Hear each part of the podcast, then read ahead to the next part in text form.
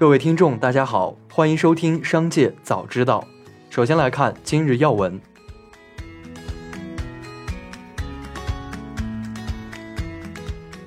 二零二二年国家医保药品目录谈判工作于一月八日正式结束。国家医疗保障局医药管理司负责人介绍了新冠治疗药品参与医保药品目录谈判有关情况。今年共有阿兹夫定片、奈玛特韦片、利托那韦片。清肺排毒颗粒三种新冠治疗药品通过企业自主申报、形式审查、专家审查等程序参与了谈判。其中，阿兹夫定片、清肺排毒颗粒谈判成功，奈玛特韦片、利托那韦片生产企业辉瑞投资有限公司报价高，未能成功。人民银行党委书记、银保监会主席郭树清表示，二零二三年金融政策走向是稳中求进，稳增长、稳就业、稳物价。改革开放、高质量发展、转型升级都要向前推进，多渠道增加中低收入和受疫情影响较大群体的收入。货币政策将加大向民营企业的倾斜力度，加大对服务行业民营企业、个体工商户的信贷和保险保障力度。下面来关注企业动态，建发股份公告。公司正在筹划通过现金方式协议收购红星美凯龙家居集团股份有限公司不超过百分之三十的股份。本次交易完成后，本公司可能成为美凯龙控股股东。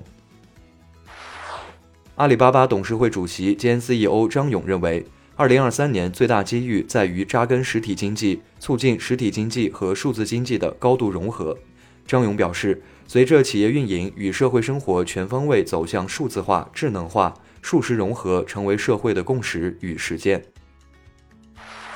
恒生电子一月八日公告称，公司控股股东杭州恒生电子集团有限公司上层股权结构发生变动，导致公司实际控制人发生权益变动。本次权益变动后，恒生电子控股股东仍为恒生集团，恒生电子实际控制人将由马云变更为无实际控制人。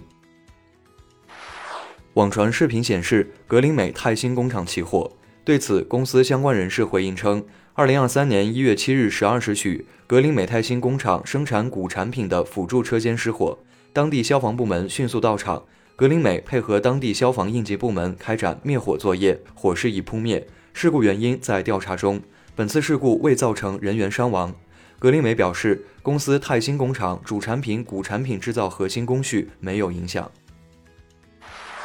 对于今年秋季上架的 iPhone 十五系列机型，苹果显然会调整四款机型的功能和定价。在 iPhone 十五和 iPhone 十五 Plus 获得灵动岛功能之外，苹果将会为 iPhone 十五 Pro 和 iPhone 十五 Pro Max 推出一些高端功能，以便于更好的区分。根据国外科技媒体汇总的信息了解到，iPhone 十五 Pro 和 iPhone 十五 Pro Max 可能会有 A 十七芯片、钛金属框架六大独占功能。下面来关注产业发展动态。中国人民银行党委书记、中国银行保险监督管理委员会主席郭树清表示，十四家平台企业金融服务专项整改已经基本完成，少数遗留问题也正在抓紧解决。后续将实行常态化监管，鼓励平台企业合规经营，在引领发展、创造就业、国际竞争中大显身手。数据显示，截至一月七日，春节期间旅游产品的预订量同比去年上涨百分之四十五，人均旅游花费同比提升百分之五十三。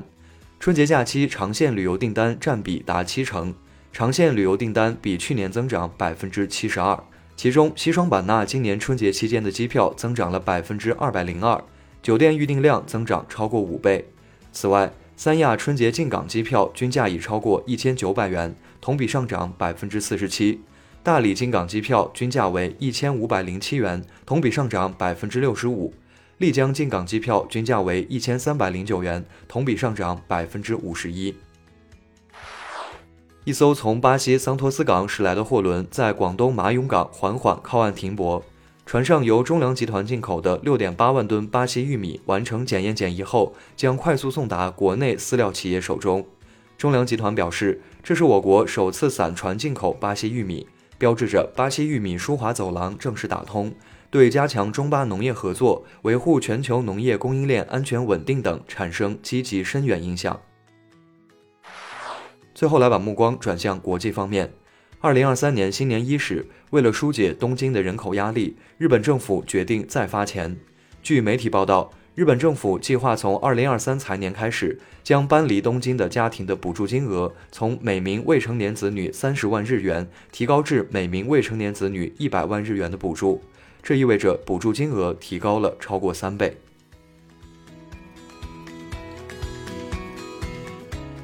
以上就是本次节目的全部内容，感谢您的收听，我们明天再会。